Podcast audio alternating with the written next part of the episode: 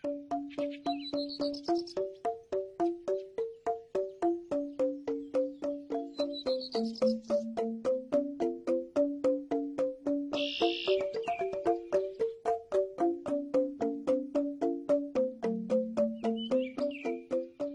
众朋友们，大家好，欢迎收听最新一期的《改天再说》。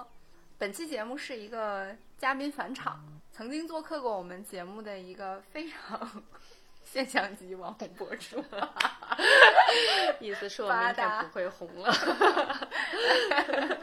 Hello，大家好，我就是刚刚 Cherry 口中那个现象级网红博主，可能录完这期就不会红了，但事实上我也没红过。原来是这样，你红不红跟我们节目可没有什么关系。哎，我记得我们上次录播客是不是也是大概夏天的这个时候？嗯，是的，我们之前是讲一期关于 body shame 的那一期，对吧？但我今年比去年还胖了。八大前一阵子干了一个我特别心之向往的一个事儿，因为他之前去巴厘岛旅修了两个月，主要是练瑜伽。瑜伽有一个这个什么 RYT 是吧？三百小时。嗯，对。嗯，对。然后因为我刚好前面今年也去过巴厘岛，然后主要也是在乌布这个区域，就我自己特别喜欢。当然，作为一个上班狗，就是我我只待了一个多星期，对我来说就是挺奢侈了。这一期就想跟巴达一起聊一聊你在巴厘岛生活这个两个月期间的。很多有趣的体验、见闻，在大自然里面生活和回到城市的感受的区别啊，我我觉得我们都可以聊一聊。嗯嗯，你要不先跟大家介绍一下这个呃 RYT 三百具体是一个什么事儿？然后你在那儿上课大概整体是一个什么样的体验？嗯，其实 RYT 呢是一个全美瑜伽的体系，然后它有两百小时是呃。一个入门，然后还有三百和五百小时。那像我之前已经学过 RYT 两百小时了，所以这次想再上个 RYT 三百小时，就算一个精进吧。加起来就是一个 RYT 五百小时的瑜伽教师证。但是我学这个证呢，其实没有打算是要，就是学完学成之后是一定要做瑜伽老师的。但对于我来说，我嗯，我的。呃，RYT 两百小时的体验特别好，然后我很喜欢那个时候我自己的状态。在去年之前，我一直都有一个全职的工作，我的全职并不是做网红。那呃，就是说多才多艺，斜杠青年。那我去年的年底离职了，呃，就想说想找回那个 RYT 两百小时的那个感觉，所以。我就呃自己去上网搜了一下，呃想去学一个三百，那我觉得是在国内呢也是能上的，嗯，但对我来说我已经三年没有出过国了，外加我三年最后一次出国是在巴厘岛，嗯。嗯，我考 RYT 两百小时也是因为从巴厘岛回来之后一个契机，嗯，所以我想把这个 ending 啊。放在巴厘岛。所以我就说，那不然我就去巴厘岛去学一个 RYT 三百小时，又可以出国，又可以同时学习，呃，然后外加我也很喜欢巴厘岛这个地方的氛围。那我想问一下，像就是你这个整个项目三百个小时，它大概是要上多长时间的课？然后每天基本上是多大的一个运动？呃，我原来上两百小时是早七点到晚七点的上课时间，那我这次去巴厘岛呢是早六点半上课，然后到晚上六点半下课，这一天就不停是吗？嗯，对，中间有吃饭的时间，但是就是一天的课时的时间就是整整十个小时，就跟咱们原来上学似的。嗯，整整十个小时，但一周有一天的休息时间，就四周，嗯嗯的课就是把三百小时积累完，就。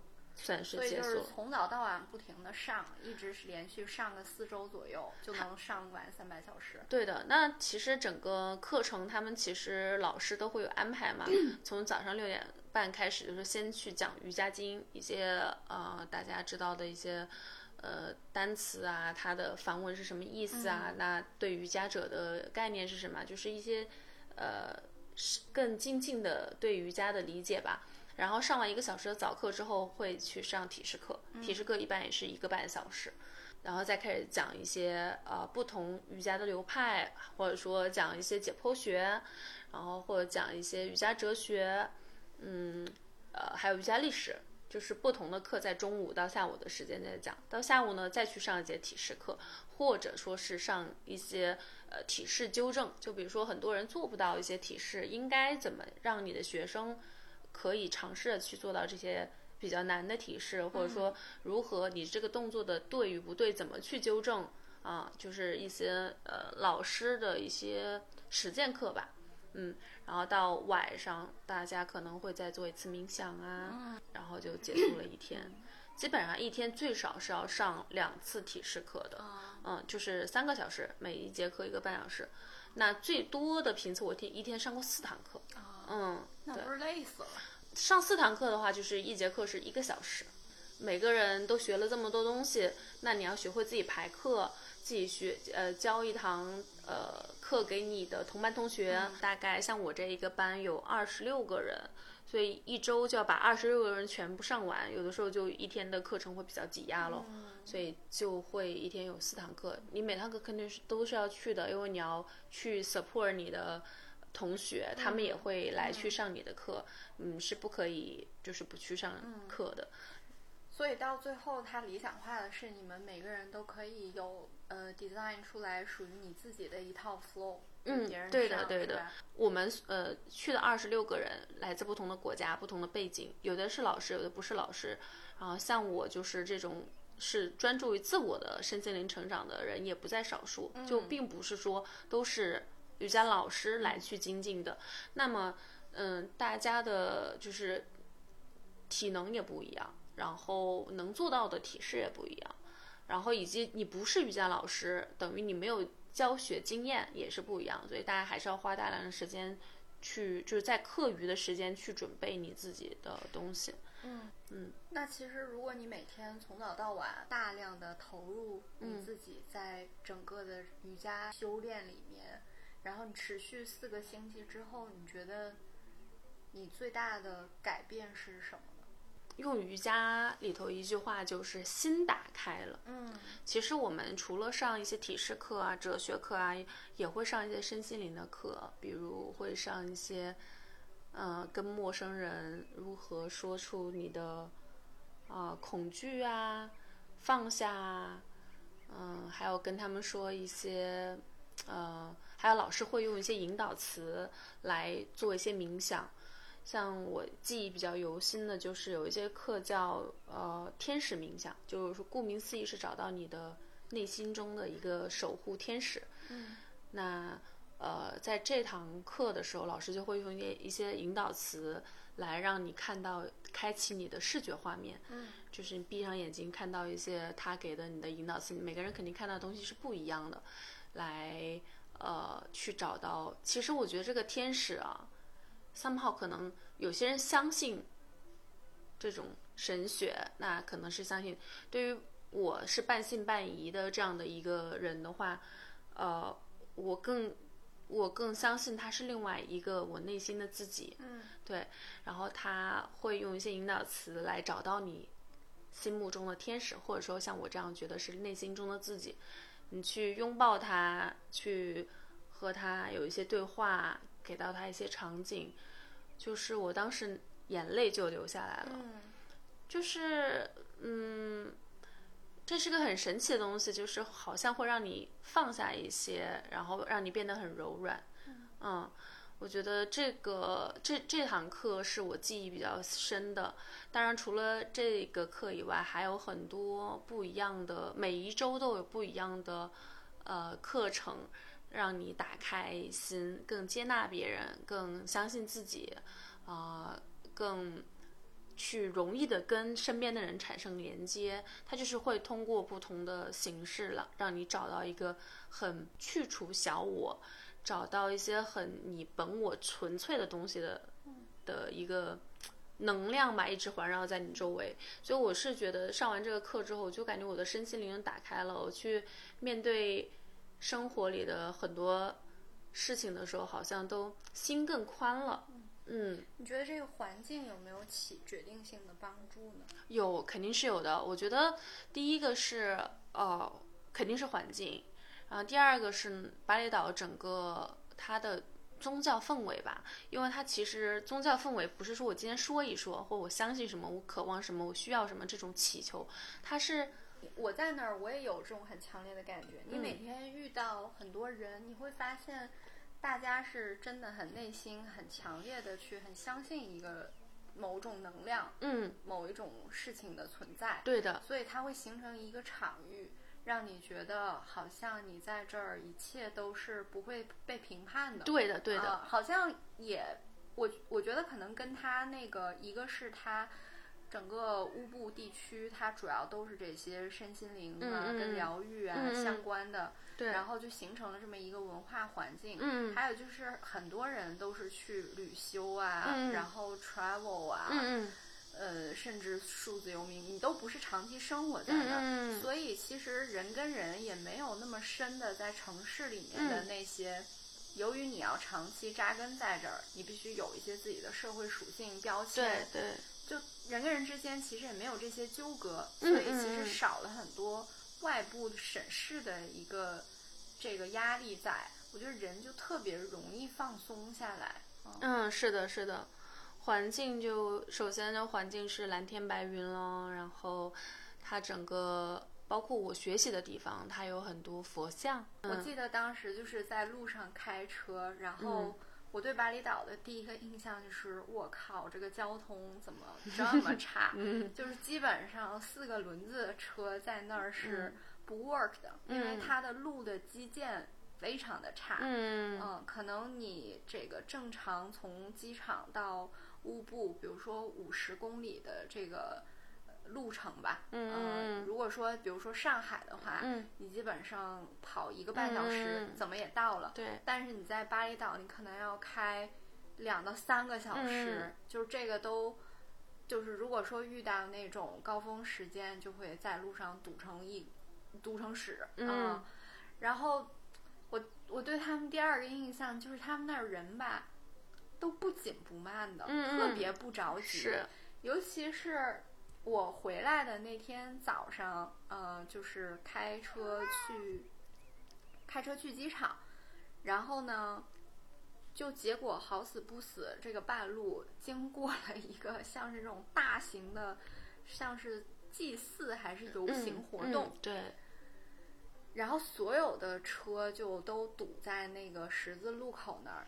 就是一开始是这种四个轮子的车越来越多，然后他们那边不是骑那个 scooter 的人也特别多嘛。对，我感觉那个路口都能积积了，就是成百上千辆这种小的摩托车，然后四就是四个轮子的车，然后就所有人都堵在那个路口，前面那个游行队伍就是特别慢悠悠的在那儿走，嗯而且那个队伍啊，你就感觉是没有穷尽的，嗯就一直不断的有人走过来走过来走过来，然后这个司机好像也不着急，嗯我本来一开始就是急得要命，嗯但我就感觉周围的环境大家都是不着急的。后来我就也觉得我也佛了，我嗯觉得。说实在，我就已经开始查下一班从巴厘岛飞新加坡的航班是 什么，我我就在盘算我可能需要改签的嗯。航航线这样子。对，这个就是我对短暂的在巴厘岛生活，然后对巴厘岛两个很强烈的这么个印象。嗯嗯，是的，他们其实宗教信仰特别强烈，就是他们的艺术也是很多艺术家的发源也是都是做这种呃佛像啊，嗯然后这种神像的呃这样的一个方向吧。然后所以而且他们的人民是从早上会拜一次，祭拜一次，然后晚上会拜一次。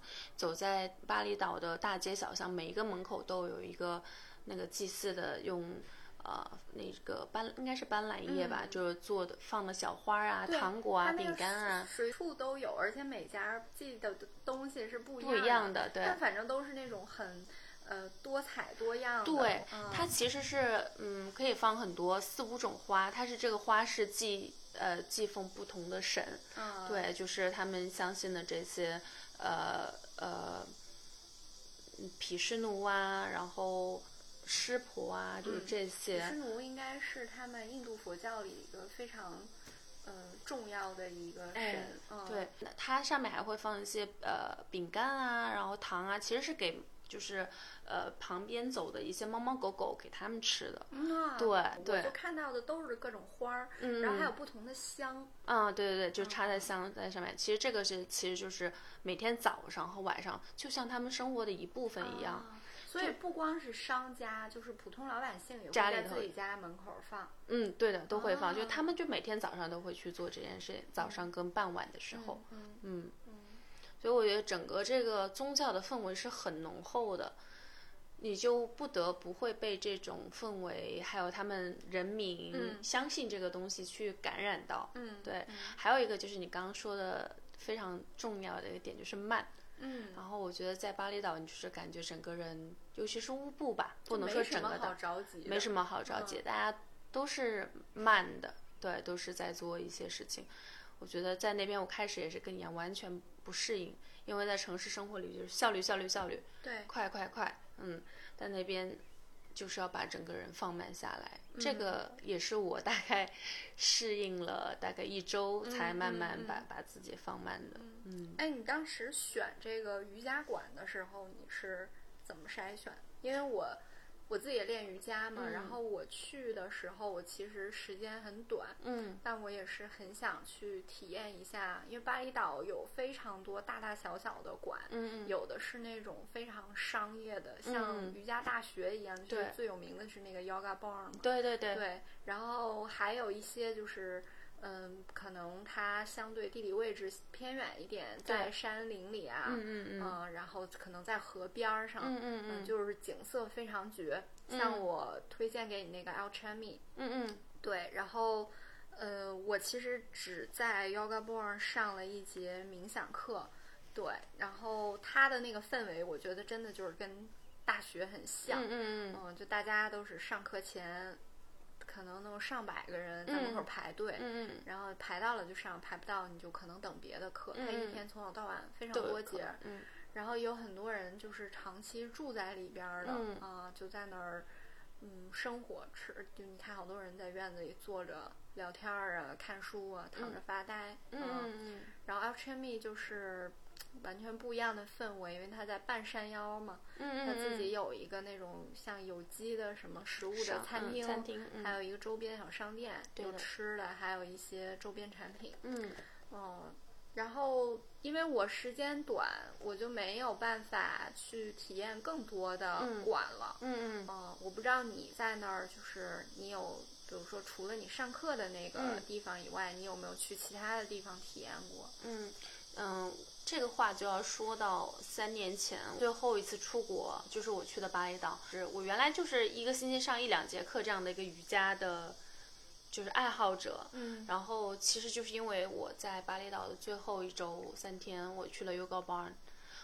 我第一次去那儿，我大开眼界。对，大开眼界。就是那个地儿，你也许不会长期一直去，但是一定要我推荐，就是如果大家做瑜伽的人，真的可以去一下，非常的特别。对，但我之前去其实没有那么多人。我第一次去的时候，我就觉得这是个世外桃源。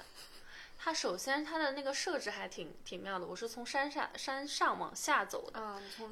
顶上那个门进去的，对的，然后就往下走，就每往下走，你就会发现，嗯，这个地方就哦，有这个有那个，嗯，就是而且发现了很多，嗯，我我无法用语言来形容，就是它很脱离了城市的那种机械感。它里面它是就是在山林里面，就是因为乌布地区就是。森林区域嘛，它其实就在森林里面建的，也有溪水。它这个场馆也都形态很不一样，有的很大，有的其实就是巨小一个小木屋。然后它也不是那种说我都给你露在明面上的，你需要就是绕过一个什么呃，就是。一个小栈道，呃，过一个小桥，然后还得找半天，可能挡在一片树后面了。对的，对，它都是这种小一一会儿是小小的，一会儿是大大的，反正就没有什么规律可循，所以你在里面走，你就感觉有一种在探险的一个感觉。对的，我我第一次去到那儿的时候。我就哇，瑜伽馆是这样的，因为我在上海所见到的瑜伽馆都都是在这种钢筋水泥对的楼里，很商业化嘛。嗯，而且巴厘岛的所有的建筑都是木质的。对，对，你会木质就会给你一种非常温暖、舒服、靠近大自然的感觉，而且它的色彩搭配也是那种淡淡的、很素雅的，所以我说哦，这个地方可以是这样。然后我第一次走进 Yoga One 的瑜伽教室的时候，我看到的第一幕是那天天气特别好，它那个地板是深的那种像胡桃木啊，还是什么那种深色的木。然后呢，走走进去的时候，看到了一面玻璃，玻璃后面是有一个佛像，正好阳光洒在那个佛像以及玻璃上，照射了整个半个三分之一的场馆，就在那个阳光的阴影下，特别的美。嗯，就是那个环境，就是会让你走进一个很 zen 禅的感觉。神性是吧？对的，就很禅的感觉。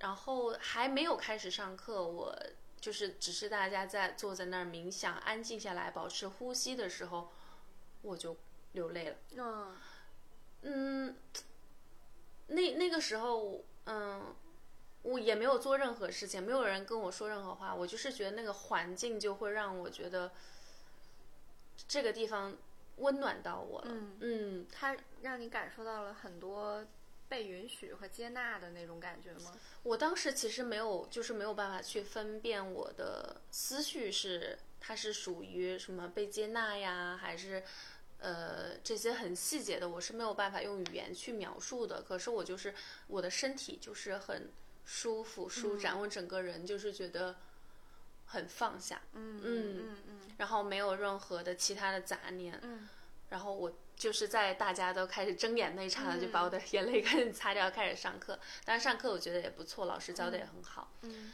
所以那个时候就给我种下了一颗种子，觉得我一定要再回来这个地方。嗯所以三年后我又去了巴厘岛。嗯你刚刚问我说，我为什么要选择这一家？嗯，那其实呢是个很基本的理由，是因为这家比较便宜。所以你后来再回去没有去 Yoga Born 是吗？哦，这次没有，因为我在乌布待的时间实在太长了。嗯但是我有去了不同的馆，因为我时间还是有限嘛。嗯，所以去呃有去其他的瑜伽馆。我选嗯去了 Alchemy，就是你说喜欢那一家，然后还去了 Prana of Chi，有一家专门做嗯。有一家专门做音波的，哦嗯，那家也还不错，是新的，我之前没有去过的。所以我这次除了上我的 RYT 三百以外，也是想看看不同的瑜伽馆的，呃，他们的课程，然后以及他们的场馆，还是想体验更多不一样的场馆的能量吧。嗯，所以你其实这次又去了好多场馆上那些散课是吗？嗯，对的。那我去，其实我上散课最多的是在仓谷。啊，嗯，我这次的计划呢，因为是两个月，我一个月是打算一个多月都在乌布，因为我要上课，我要完成三百小时，其实就是一个月零十天左右。然后那剩下的时间我就去了仓谷。对，给大家科普一下，就是巴厘岛，你如果看地图的话，它是一个长条的岛嘛。然后如果说大家那个呃飞到巴厘岛的话，它机场离得最近的应该就是仓谷。嗯，是水水明漾。啊，对，水明漾。嗯那基本上就是从机场开始，地图上它的西侧，然后一直往南侧走，然后再上来，再往呃这个东侧，再呃就是基本上从西往南再绕到东这一圈儿，都是大家就是前些年看到的比较火的、比较网红的巴厘岛的一些水边的区域。嗯，乌鲁瓦图。对乌鲁瓦图，然后仓谷是这两年，呃，就是数字游民很多嘛，就就会新开发出来的一个地方。嗯那基本上这些水区你都可以玩很多水上项目，所以也更火爆，更有人气。然后也会有很多就是星级的酒店集团都会建在这这些地方啊。然后乌布的话是完全跟他们在相反的一个方向，是你从机场出来之后直接往北走。就刚才说的这些区域都在机场的南侧，那那乌布其实是在机场出来直接笔直的往这个整个岛的中心区域开，它是在就是内陆的地方，不在沿海的区域。然后大概要开，我印象没记错的话，应该是五十公里左右会进入整个乌布区。它完全是一个森林区，所以它这个乌布区它整个的嗯风格，它的 dynamic 跟那那些水边区域还是非常的不同的。嗯，对的，嗯。你在你在巴厘岛期间，除了这个瑜伽以外，因为巴厘岛不是也有很多身心灵的产业，非常的。发达吗？嗯你还有过哪些挺好玩的体验吗？嗯，它跟其他的海岛最大的区别就是它是个有信仰的岛，对。然后其次呢，就是呃，也因为他有信仰，很多人都是奔着这份信仰来的，导致于巴厘岛很大的一个产业叫做疗愈业。比如说，大家可能在巴厘岛有听说过要去不同的寺庙啊，然后，呃，还有 healing house，疗愈中心，还有，嗯，萨满，嗯嗯，对，萨满就是我最早看到这个跟巴厘岛连接点，就是以前小时候看那个《Pray Love》那个电影。对不就是找萨满给他算嘛？对对，这次我就去体验了。OK，嗯，那我们等一会儿可以展开聊聊。对所以这个疗愈类的，除了萨满，你还体验了啥？我还呃，还有一个就是量子催眠师啊。但这个呢，它不属于巴厘岛的特有的，也算一个新兴的啊，身心灵这个衍生类的吧。对对对，然后巴厘岛也有那个 life coaching。啊，life coaching 对，但一般都是白人在做，嗯嗯，但是我其实个人比较更想体验当地的一些疗愈文化，嗯嗯，当然除了这些，呃，大家知道疗愈文化以外，还有就是他们可能会一些产品上，比如茶呀、精油啊、按摩啊，这都是疗愈向的，嗯，你说人得在城市里堆积了多少苦难，都要上那儿去，嗯，就是疗愈。所以说瑜伽也是很大的一块，也是在疗愈项的。嗯，所以整个巴厘岛的氛围，它其实就是真的很像一个巨大的疗愈中心。嗯嗯嗯嗯。那你就是有没有一些比较神奇的体验可以分享一下？我其实对这个萨满还有 呃量子催眠师蛮感兴趣的，因为像 life coaching 我自己在做嘛。嗯嗯嗯。然后有那种专门的疗愈师吗？嗯，有的，但其实就是我我我从我自己的体验来一个个的分享吧。我先说疗愈师，那我其实其实去这个疗愈师这是有一个契机，就是我有一天练瑜伽，我正好在做倒立。我做倒立呢，我就想尝试些新的体式的动作，从一些倒立的体式转到不同的体式上。但我正好那个体式没做好，就是把脖子有点扭到了，所以我整个脊椎就感觉到被挤压。我当天我的脖子就没有办法动了，所以当时我首先做的一个呃项目是去做了精油 SPA，但我做完之后没有任何缓解。呃，我的舍友是个西班牙的滑雪教练，他的右肩膀也是之前有受伤过。他来巴厘岛之前呢，他有个朋友推荐说他一定要去这个这个 Healing House 去呃去弄一下他这个肩膀。他说我去了，很好很好用，他说非常神奇。但这个呢，就我当天没有约到，就只能约到。大后后天的时间，呃，你就这样歪着脖儿又挺了三天吗？挺了挺了，中间隔了一天。嗯，约的方式很简单，它不是一个正规的，像就是我们认为像一个疗愈中心，又是有那种很奢华的设备、很 fancy 的嗯场地，其实它都没有，它就是一个要用 WhatsApp 去约，就像国内的这个。呃，微信一样，对你就是微信单独约他，他那一共就两个人，他和他老婆，然后他的微信头像是个花臂大哥，抱着他老婆，我都觉得我好像在进入黑社会，我在跟黑社会大哥聊天，就是你会觉得这个人真的可以吗？就是你也会怀疑，但是你就是在半信半疑的情况下，说那我去找一下这个，包括这个。地方连 Google Map 上都找不到啊，那还挺吓人的。对，所以我其实还是比较担心，但我那个我的室友去了，那个女孩子她是个比较 tough 的女生，所以我觉得嗯，她都去了，我应该是也可以的。所以在我相信我室友的情况下，我就约了这个人，第三天去了。当天去的时候，他那个场地真的，嗯，都不能用 fancy 不 fancy 来形容，就是一个居民的地方吧。对，就是有房顶吗？有房顶，但是它四面都没有窗户，没有什么的，它就是一个二楼的小隔间。但是它是怎么讲？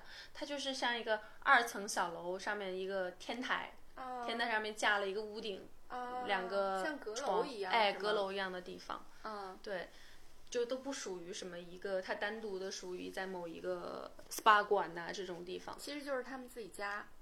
嗯，也不算，它是在一个餐厅的二楼。嗯，这个地方我我也有在小红书分享，如果大家有兴趣可以去看一下。嗯，然后我就去了，去了那个地方也是就是四面透风。嗯但还好在好在天气好，海岛也是比较暖，然后他就开始，首先呢，他就给我做了一一系列的正骨，啊，给我正完骨，我整个人其实就已经好了一些了，就觉得那个活动没有那么受限了，就正骨的疗效是非常立竿见影的。然后与此同时，他就跟我说，你有没有感受到你刚刚，就是我把手放在你头上的时候有有有热量？我说啊没有。然后他就说：“他说你心里太多事情了，你该放下。嗯，哦，嗯，平常很少有人会跟我说，尤其是陌生人。嗯，嗯，当时就有一点被看见了。啊被看见的感觉，就他就是一个花臂大哥。我刚想问说，这个为什么叫 Healing House？为为什么不叫正骨？嗯，原来他是在这儿。对，然后呢，他就呃简单的跟我说了，他说那现在你现在活动没有问题了，我们上去去做 SPA 精油，然后呢，我就跟着他一起上去了。有在做精油的这些手法，我觉得其实跟大部分的 SPA 馆是大差不差的，嗯但是在快结束的时候，他有操作了一波很神秘的行为。合法吗？就是他好像点了一个香，在我的额头、肩两侧、两侧的肩以及肚脐画了一个像符咒还是什么样的东西。它是用香在你的头上画吗？对，它是香，但是我不知道它用的香的哪一侧，但肯定不是 点着的那一侧，我刚想说，说现在你感受到温度了吗？那就不合法了。嗯，就在这，就他给我画符的一个一那个时间，我是认真的，就像我当时给我画符的时候，我就在做冥想，我自己躺着的时候也在做冥想，我是切切实实看到红色的光了。我其实很少在冥想的时候看到红色这个颜色，鲜亮、很饱满的颜色，然后你就觉得哇。就是一股热流就在你的身体就开始活动，很神奇。然后他就跟我说：“他说你不要想太多，放下你的一些想法。如果你有想说的话，没有人听你，你可以来找我和我老婆。天哪！”然后我当时又要 热泪盈眶了，去做了个正骨，哭了三起儿。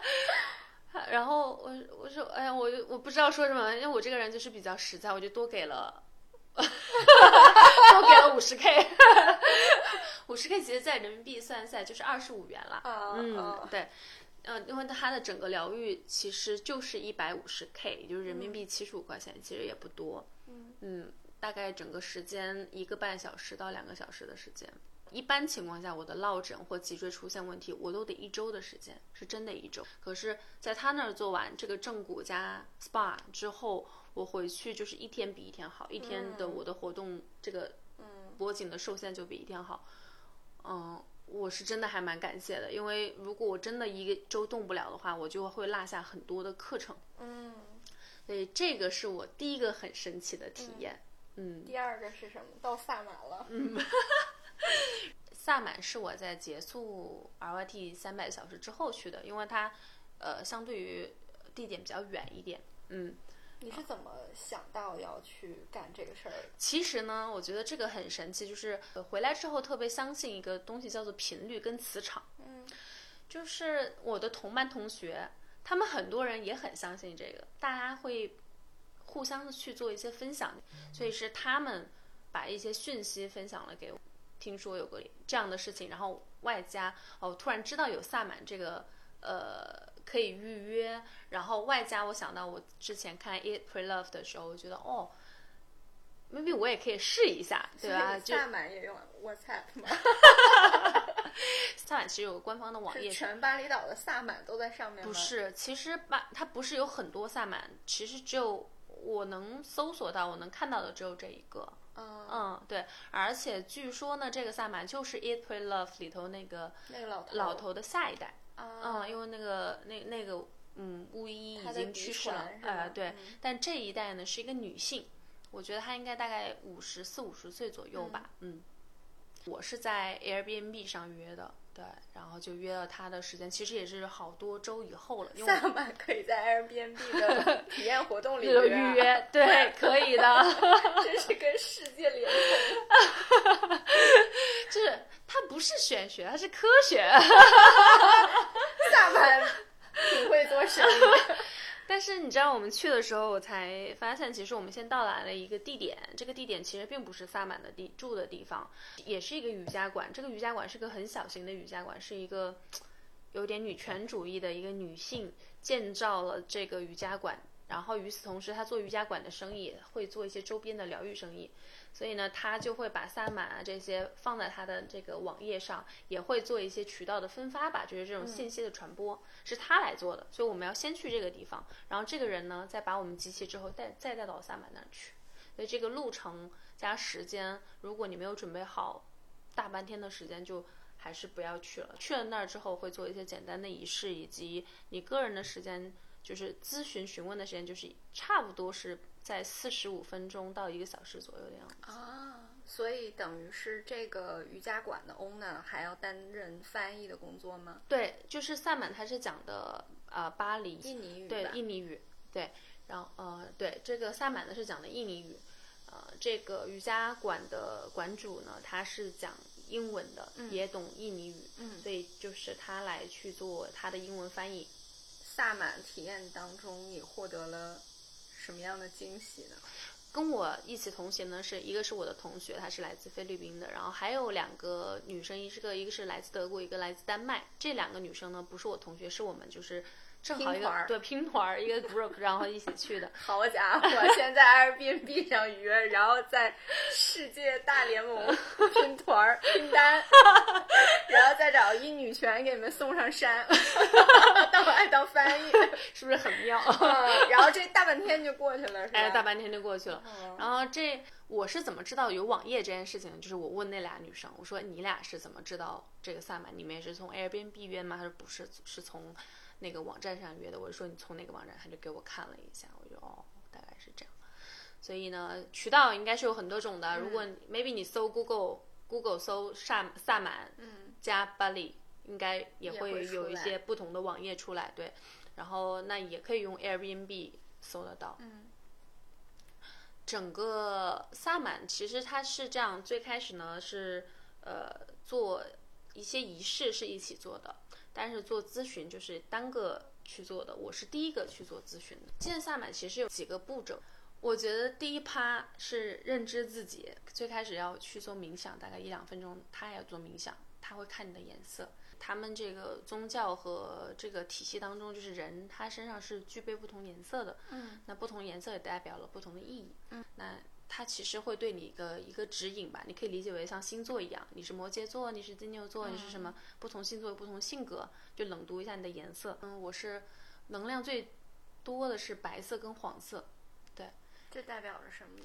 大白概嗯，白白色其实是你能量体，就是要保护你的一层外体，然后黄色是连接，包括白色也是是连接高能的，嗯就是你可以连接，你更容易去连接一些高能的能量、高频的能量。嗯，然后还有就是蓝色，蓝色是创造力。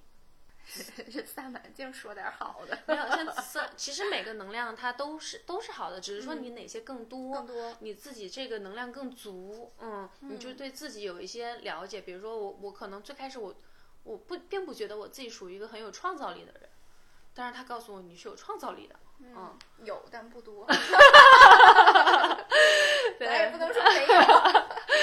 对，就是说，嗯，对，还有这个颜色，像比如说像紫色啊这种颜色我就没有，嗯，然后到了下一步就是说冷读，冷读你这个人，不需要给到很细节的，比如说几点几时出生，你只要出生年月，呃，中国你叫什么就可以了，年月日呗，啊，年月日，对对。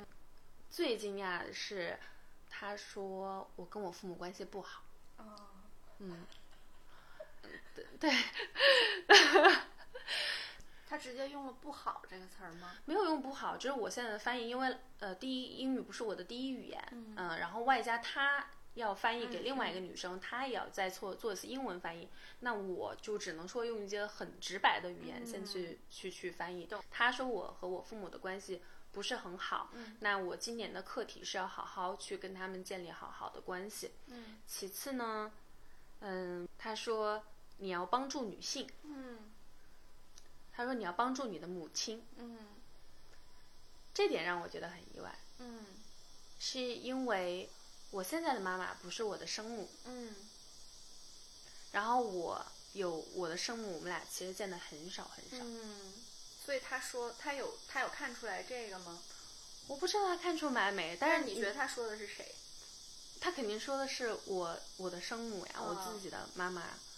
然后因为我妈妈其实生病，身体其实也不是很好。嗯他说你要去帮助她，嗯不管用什么样的方式，哪怕是给钱给她，嗯用你的方式来去帮助她。嗯这个是我没想到的，嗯，因为没有一个人跟我说过，你要就算去帮助你妈妈。对嗯这是我从来没有，我很少跟别人说这件事情。他说：“你妈妈是你的业力。嗯，业力你觉得怎么解释比较好呢？”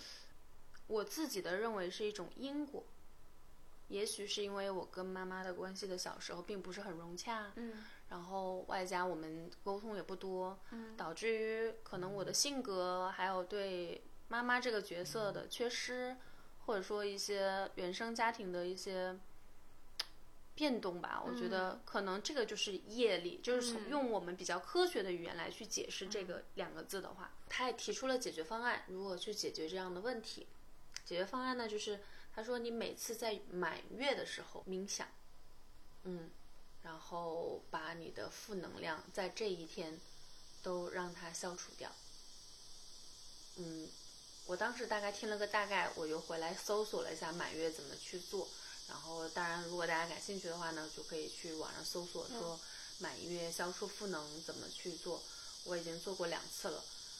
嗯，有些东西我觉得可能是可以科学解释，比如说我们可以通过心理学呀，然后通过咨询啊，去解决一些我们原生家庭性格以及怎么相处的这些问题。我觉得满月这个东西呢是个玄学，maybe 它也是个科学，就是它可能是让你在这一天放下那些不好的东西，让你重新开始，是一种自我暗示。其实就是在你相信它的时候，有些东西好像就可以被排解出去了。嗯你相信有一些东西是可以被拯救的。嗯你还是是相信这个事儿会变好的。嗯嗯，所以当你开始相信以后，最后它可能就发生了。所以嗯还是得相信 相信的力量。嗯，是。嗯，这就是一个玄学，我觉对得。对，嗯所以我觉得萨满给我的这个建议，我还是回来就对嗯，两次满月了，我也都有在做。嗯蛮好的。对我来说嗯，感兴趣的话，可以这个成本非常低，对只要有个 VPN 上 Google 搜一下 就好了。嗯嗯，最后呢，我觉得萨满还挺神奇的吧，这也是一种 频率学、玄学、科学，就是他有冷读到说看我了，看最后就是看手相嘛，那冷读到我，他说你有家族病，家族病史，然后我说家族病史是什么？他说，呃，你的家族病史，你可以看看糖尿病这一块，我们家是真的有。啊、我开始开始没有意识到，后来想想不对，我爷爷有，我姑姑有，我爸也有，但不是全家人，就是部分，就是如果很嗜甜啊，然后血糖高的人啊，他们就会有。然后我爷爷是比较严重，他就是要打那个胰岛素哎胰岛素的。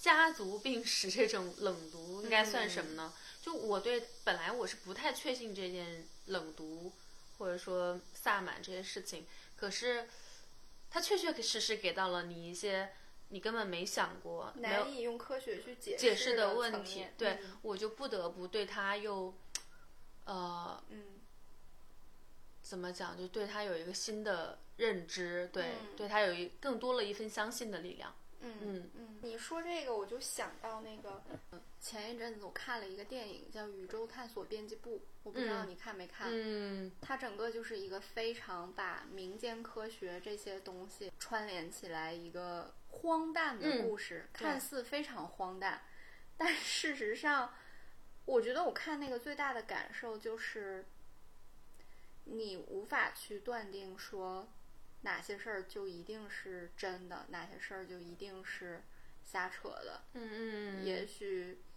我们只是生活在一个更低纬度的星球上，嗯嗯有很多高纬度的东西我们根本接收不到，所以嗯你觉得好像很玄幻、很扯，但可能它就是真真实实在发生的。嗯嗯。那这就是萨满呗。那后来你你还有啥？就是奇妙体验。咱们刚才不是还提到了一个，我觉得对我来说也很新的一个嗯职业，叫量子催眠师，对吧？对，我大概知道这是一个什么事儿，就是他们会不断跟你说话、说话、说话，直到你好像就进入了某种嗯嗯这种意识的临界地带，嗯嗯，然后这个时候你可能就是说潜意识的在讲很多东西，然后他嗯。会把你说的话给你录下来，嗯嗯。呃，然后之后你可以清醒过来再去听。呃嗯，我我知道有我有一个就是在做教练的朋友，他其实也正在学这个事儿，嗯呃但但我不确定他们是不是一个派别，就他没有特别提说催眠会用到什么量子这个东西，嗯。嗯。其实我对催眠师是完全盲点，就是嗯。这个萨满，其实我还能知道一点点，因为中国对吧，还是有萨满这个文化在的。然后，但是量催眠师，我只在电视里见过，我从来没有在生活里或者说而且我们接触看到的那种一提到催眠，都是一些很抓马的方式，呃拿个表表在那对晃啊对对对对，但呃，但其实这个世界上真的是有催眠师这个职业，而且他们还有催眠师协会。但催眠师这个协会和职业呢，就像瑜伽一样，它是分不同的流派的，就是像量子催眠师啊，什么各种各样的催眠师。那我看来你也只了解到了一个，我就只知道他一个，对对，他是打开我催眠师的这个大门，因为我对这个完全是一无所知。嗯嗯，呃，但是我就正好在巴厘岛认识到这样一个人，就在一个咖啡厅，一个阳光明媚的下午，然后呢，跟我的朋友正在那儿工作，然后就感觉在巴厘岛全是这种，对，好像莫名其妙，但是好像又一切非常的顺，就会嗯发生的一些很神秘的事情。对对对，他其实年纪不大，他是刚啊、呃硕士毕业，然后呢对灵性这一块儿特别感兴趣，所以他有进修呃这个量子催眠师的这个执照，然后最近也去了雅加达一座一座寺庙去再去做了这种灵修。他是在哪儿进修的呀？就国内也没这专业吧？对，应该是在英国。其实我没有深挖问他这啊个事情。然后呢，但是他虽然对灵性层面比较感兴趣，但是他不并不知道如何就是开启他的这个小事业，如何用社交媒体让更多人知道这个行业，以及他也心想能可以帮助更多的人。然后我就听了一下，我觉得这男生的发心挺好的。我说，那我给你几个建议，你可以去做一二三四。作为网红博 主，对，结果我没有想到这个小哥哥非常的执行力非常的强，就在一星期以内，他建立好了自己的播客、自己的小红书，然后以及开始他的呃客户的积累，嗯，真的执行力还蛮强的。然后有一天他问我说：“他说真的非常感谢你给了我这么棒的建议，而且我已经开始做了。”他说：“但作为感谢，我也希望能给你做一次催眠。”我说：“我说不用了。”我其实是担心的，我想催眠怎么催啊？我们要约一个下午的时间，因为需要一下午的时间来进行整个催眠，不是那种一两个小时。然后我说好，然后我就把有一天的时间，我们俩预约好一天下午。那整个流程是，他需要两到三个小时，先了解你的基本情况，就是从你从小到大。你的成长环境，你大概重要时刻，还有一些你的人生重要的一些点吧。最后还有一些就是需要你想问的问题，就是作为被催眠的我，我想问什么样的问题？只能说一个吗？没有，就是你可以列很多啊。嗯，他有给我一些建议，说类似别人都会说我前世是谁呀，就类似于问这很玄的问题。那我并不知道怎么回答，我就说那我也想呃。我并不想知道我前世是谁，我就说我想知道我跟我父母前世的关系，嗯，所以我就是问了一个这样的问题，然后呃，当然还有一些其他的问题混在里头，他就开始大概两三个小时，我们两个叙述完之后呢，他就让我躺下，然后给我做催眠。其实我觉得整个催眠的状态，它其实有点像冥想，但又要高于冥想，为什么呢？冥想不是睡眠状态。它有点临界于睡眠和未睡眠的那个状态之间，会不会有点像有时候我们睡的半梦半醒，醒了一下，然后又睡，感觉睡的又不实，嗯嗯的那种感觉，嗯嗯嗯，是有一点那个感觉。但是事实上，我想讲的就是，其实进入到这个状态其实挺难的，并不是件简单的事情。它会引导你一步一步的走到这个维度里头去。我开始其实很难开启我的视觉画面，就是你闭闭眼了之后，你是很难。他给了你一些词，你能不能看到什么颜色？你能不能看到这个？能不能看到那个？所以你就要开启你的想象画面。对于我比较难以信任的是什么？就这个东西到底是我想象的，还是它真的存在的？嗯，就是在这两个维度上，我也在反复横跳。就是说，因为你让我看到什么颜色，那必然是我要想象，嗯，是还是用脑的，嗯，还是说？它是另外一个维度，是真的在看的。所以你在这儿还是有很多思考的纠结在里面。对，就是我其实无法完全的去放松到说，哦，完全跟着他走。试图在用逻辑、哎，理性的去想要去解释这个事儿。对。然后呢，我就，嗯，当然他就给了我一些画面，我就不停的在在跳，我就开始熟悉了，在第一个场景、第二个场景就是这样跳跳，我就，哎，好像似乎。可能他给一些引导词的时候，有时候我要花很长的时间才能进到下一个场景，因为我需要建立，就是需要回到那个维度上去。在我父母那一题的时候，让我很惊讶，就是我其他的都不敢确认。在我父母那一题的时候，让我很惊讶的是，他说：“你现在跳到第三个场景。”我当时在的前两个场景跟这个场景。毫无关系，因为什么呢？我前两个场景都是自然的，看不出任何时代的的场景，都是你想。但第三个场景跳到一个完全不熟悉的徽派建筑的一个大街上，徽派建筑就是那种灰灰的房顶，白白灰灰的墙，嗯，然后有一点东方古韵的感觉，嗯。然后我其实本人呢，我并不是一个对徽派建筑非常热爱的人，因为我总觉得看着有点令人害怕，嗯嗯，阴森的啊，对对对，就跟我看哥特式建筑，我也有这种感觉，嗯，就有些人对这些就是不喜欢，我就是不太喜欢这种徽派建筑。然后呢，我正好第三个场景没有任何预兆，就是它就是那么快的降临到这个场景，因为前两个场景我还需要。穿梭从一个空间到另外一个空间，我的思维需要再去进行一些穿梭。但在这个场景是叭就降了在在一条石板街上，我能很明确的感受到那天不是晚上，但是天很阴，整个就是那个气氛很压抑。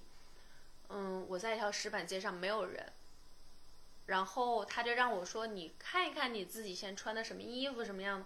那首先我能感受到的是，我看了脚底，我穿的是平底布鞋，然后灰衫。然后呢，我感受到我是男人，我并不是女人。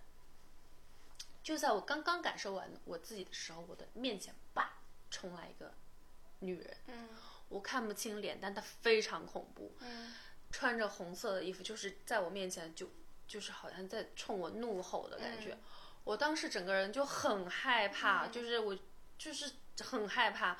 他说：“你现在就是从你的这个感知，从这个身体里头往上走，就是你跳脱出这个人。”我就从上位的，就好像一个上帝视角在俯视的感觉，就看到一个人在冲着一个穿灰穿红色衣服的女的，但你也看不到脸，就冲着另外一个男男的，就在他就是冲着他怒吼，然后就是两个人隔得非常近，但是你依然觉得这个氛围很恐怖。嗯还有，我就说我能不能从这个环境里跳出去，因为我觉得非常的不舒服。嗯他就说，现在你们是两个个体，你要分得开，这他是他，你是你，你只是从上面的去看。然后他就说，那你现在尝试着去跳转到另外一个场景啊什么的，感觉到把这个视线整个你这个维度的世界调调亮一点。然后我就调亮了。他说你可能现在跟在跟你父母吃饭啊，或怎么样，我就看我就看到了我住的地方。我住的地方是一个小小的，应该叫不叫四合院，就院子。它院子呢不大，然后左边有一个厢房，感觉是我父母住的。这边是一个像一个会客厅，然后像吃饭的地方。这边是我的卧室，我有老婆。嗯，我感觉到那个冲我吼的人是我老婆。嗯然后呢，但是不管怎么调亮，我他的脸总是在，呃，温柔和恐怖之间徘徊，就是他在反复横跳，他但他就在我旁边，就是他即使是温柔脸的时候，我也感觉不到他的快乐，也感觉不到他的情绪，就是我就是他让我就是觉得害怕，然后他就说你在跟你的家人一起吃饭，然后。呃，你现在感受一下环境。我看到我对面坐的是我父母，也看不清楚脸是什么，大概就是他们在吃饭。我们全程整个环境就没有一个人跟一个人说话，大家都非常的冷漠，然后都在吃饭，就感觉我的父母对我非常紧张。我能感受到我是这个一家之主，我是来掌控所有的、掌控大权的人，但是。在这个环境里，包括我自己，我感受别人都不开心，每个人都不开心，嗯包括我旁边这个我所谓的我的妻子，我感觉她也是不开心加恐怖的那个脸在对着我。但我知道他已经不在了，你能明白吗？嗯就是他是这个像一个之前的回忆，嗯但是他其实已经不在了。嗯然后，但是整个氛围，不管我怎么调亮，我就是觉得这个氛围超级的压抑，我也不快乐，我周围的人也不快乐。他，我就说，那你能不能现在让我从这个催眠意识换到下一个场景去？他说，你再去走出来，从客你吃饭的客厅走出来，你去看看你的卧室，你看看你是做什么的，你是干嘛的？我就看到一些药箱啊什么的，我觉得哦，我可能是一个医生，但其实这个时间。跟现在讲好像很快，但是我我花花了很长的时间去搜索、去感受，所以应该我是一个去帮别人治疗病的人。但是我就是在这个场景里待了还挺长时间的，我的感受就是非常的不好。嗯，具体不好是他他没有具体没有发生任何事情，嗯就是只吃了顿饭，我顺便在这个院子里逛了逛，我能感受到我是一个兢兢业业的医生，我能感受到我的家庭氛围不和谐，我能感受到我的妻子可能已经死掉了，嗯，并且他是带着一些怨恨，对的，怨，恨离开的，但我并不知道是什么，但是我就是能感受到这边这个场景让我不舒服，然后在我感受到一切之后，我就从这个场景里跳出去了。因为其他场景对我来说也很重要，只是这个场景因为太鲜明，太一下子就掉进去了。因为别的场景是真的需要，要搭建，哎，要搭建，但是这个场景就大，就就把我扔在那儿了。嗯，你就被丢在那个街上了，对，嗯到最后他就问我，他就问就他我我其中的问题就是说我跟我父母什么关系？他后来就在最后的时候，他就把所有的问题都一个个问我嘛。其实问我的时候，其实他整个这个催眠的逻辑就是放弃小我，用我一个潜意识和高我来回答我的困惑。的困惑，对，所以我在高我的时候回答的是，他说你现在知道你跟你的父母是什么关系了，那你想对他们说什么？我说，我想让他们自由。嗯，我想感觉他们在那儿待着很难受。对，我说我不求他们做什么，我说我想他们如果离开我的话，我希望他们就是自由。嗯你说怎么说呢？我跟我父母的关系，其实在我去之前也挺有一段不太好的东西，就是，可是我没想到我的高我会这样跟我回答，嗯嗯而且我也不知道这件事情是不是真的，嗯嗯，是不是真的有这个所谓的前世？但是我突然放下了。嗯如果真的他们跟我在一起这么不快乐，我希望他们这辈子过得快乐。我希望他们不要被我的强势或者什么其他的东西所束缚。我希望他们有自己的生活。嗯嗯嗯就之前你有问过我说说，是不是放弃或者说不期待？我不是不期待，我是通过这一件事儿，我我突然感受到什么，我不能用很多语言和词汇去解释，我就是放下。我我也不希望那个不舒服的场景再次出再次出现，那个场景比我这比我小时候跟我父母相处的那些东西还让我觉得窒息。嗯嗯而且我一直在想啊，就是我的妻子到底是谁啊？她也许到这一世变成了你身边的谁？我觉得她是我妈，我就觉得她是我亲生的妈妈。嗯你知道很神奇的点，就是我本来不太相信这个所谓的量子催催眠，但是它正好跟那个萨满对上。嗯我不知道这个业力是从前世就有的，还是我小的时候的业力。我跟学催眠的朋友聊过，他们那个语言叫高龄，嗯，就是这个高我。然后他也聊到说，人就是一直在轮回转世嘛。嗯你你看到的也不一定是你的上一世，嗯可能是又隔了很多世。你会看到你这一世结缘，这个缘有好的缘，有恶缘的人，你可能能在你的前世找到答案。嗯嗯嗯。嗯，他跟我说，他说你要相信能量守恒定律，但是你要你也很清楚的是，你这一世不是上一世的你，对他也不是上一世的他，对，只是每个人都有自己要修的课题。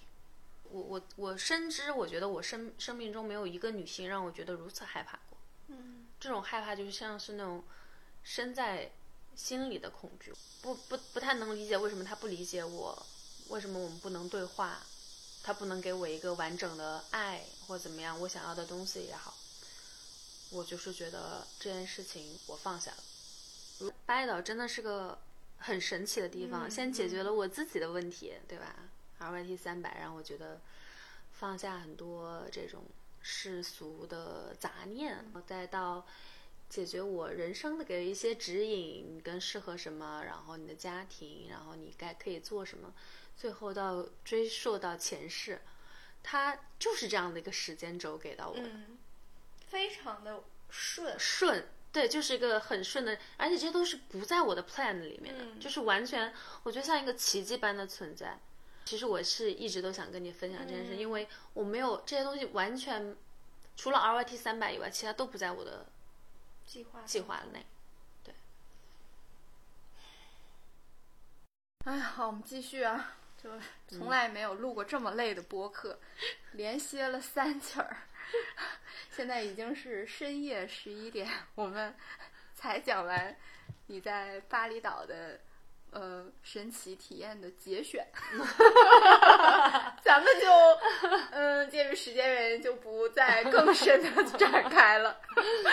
对，如果说就是概括你体验过的事儿，除了刚才说这些身心灵，还有一些什么比较有趣好玩的吗？我记得你说你还去爬火山啊。嗯，对对对，爬火山，因为呃，在巴厘岛有三座比较大的火山。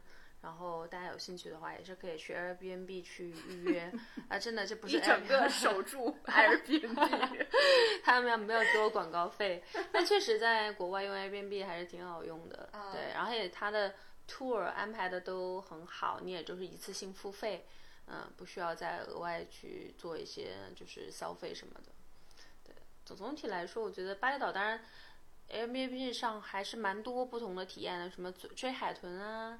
然后做当地手工啊，追海豚，嗯，有的，在最北部，你要要也要坐很久的车过去，对，然后坐小船追海豚，海豚会在那个地方去出没，是就是看海豚浮出海面，对的对的，然后可以触摸它，是不是？嗯，触摸不我不太清楚，但是你就是可以跟着海海豚的这个游的这个路线，跟着它一起，跟它一起走，哎，对的对的，像海豚带着你往前走一样，对。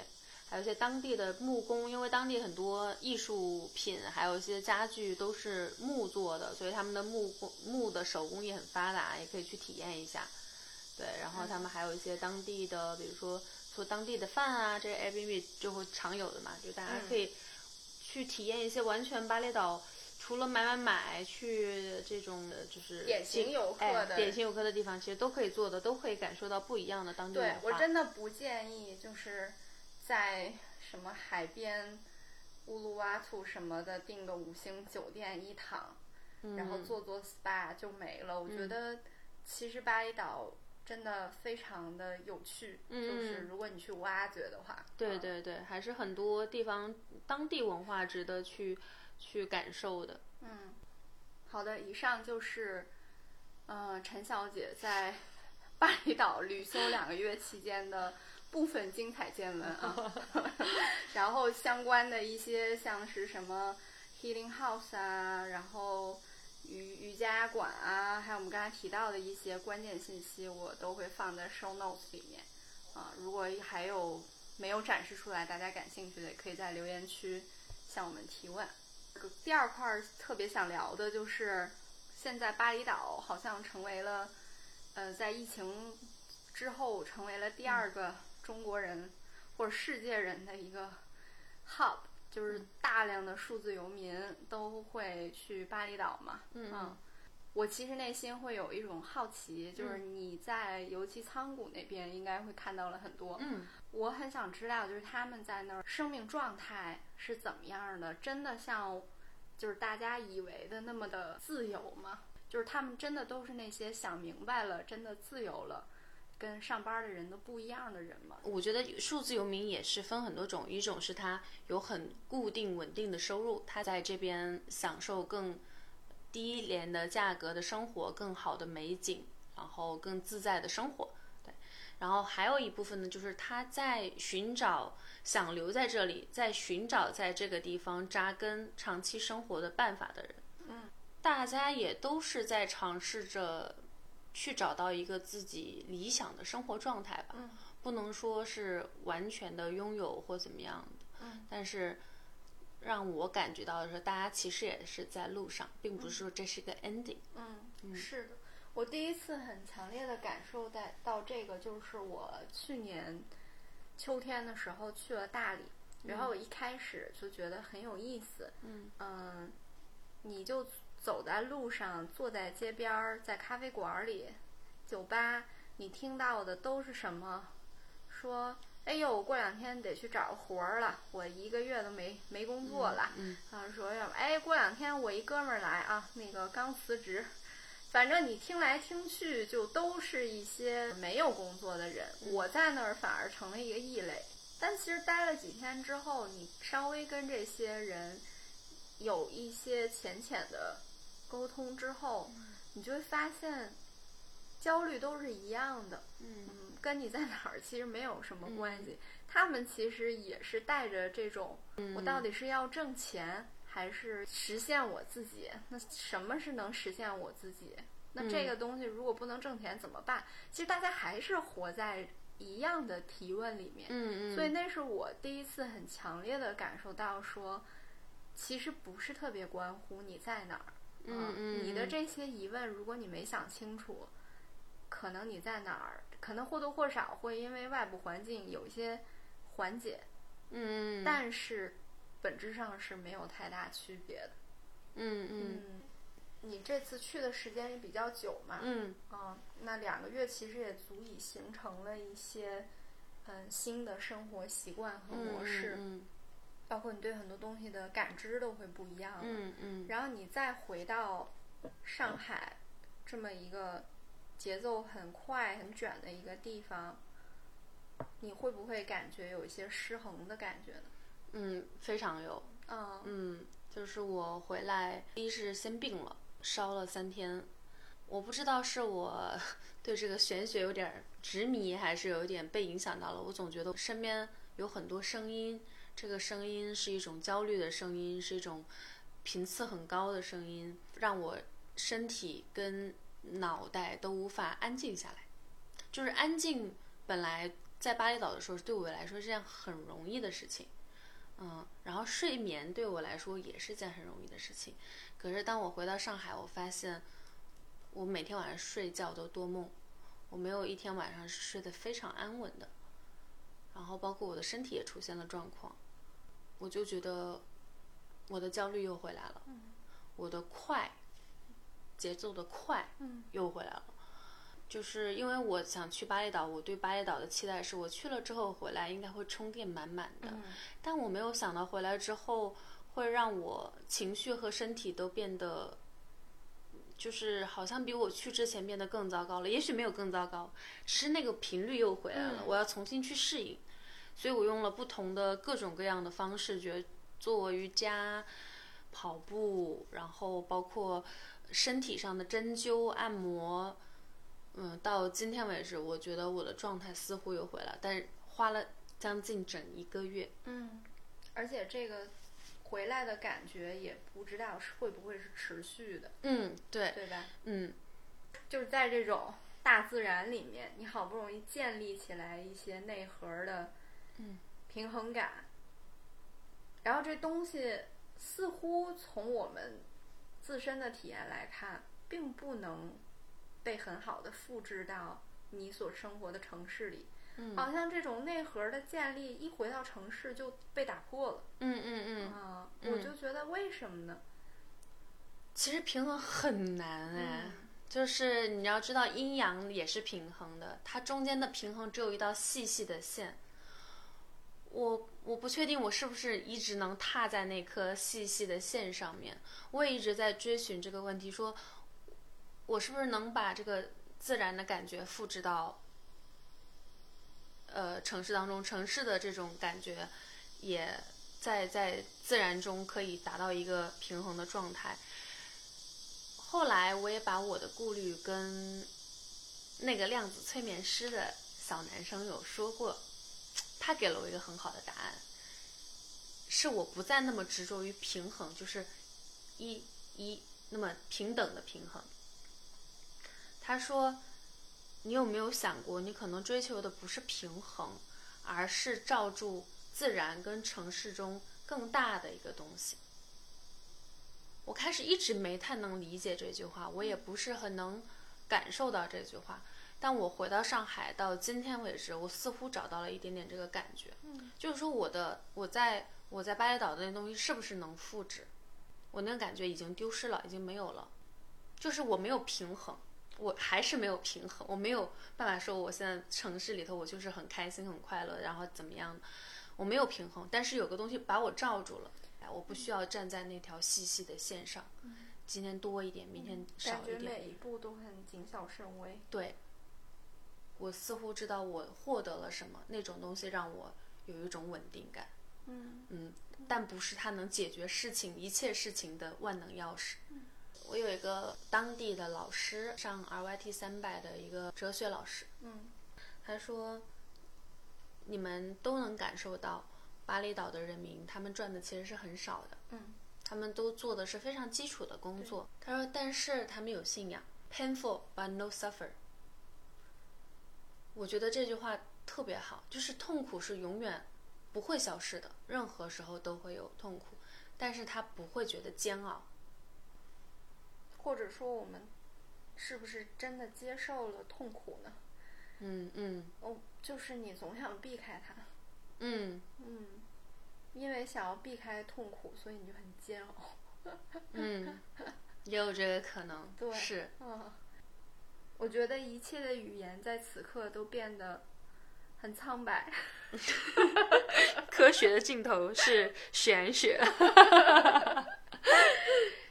没什么要总结的。以往每期我最后都会试图去总结一下，嗯，去升个华，点个题。今天没有，我觉得就是让它流淌吧。嗯，然后今天录制的时候，窗外就是有这个蝉鸣，嗯让我特别舒服。嗯，我有时候觉得就是生活里的快乐，就是由这些很小的瞬间组成的，它可能就是一闪而过。嗯嗯嗯，但痛苦可能就是永恒的。快乐就像窗外的蝉鸣。一会儿有，一会儿没有，没有，没有，没有。哎，听到这儿真的是大家都是有缘人。对。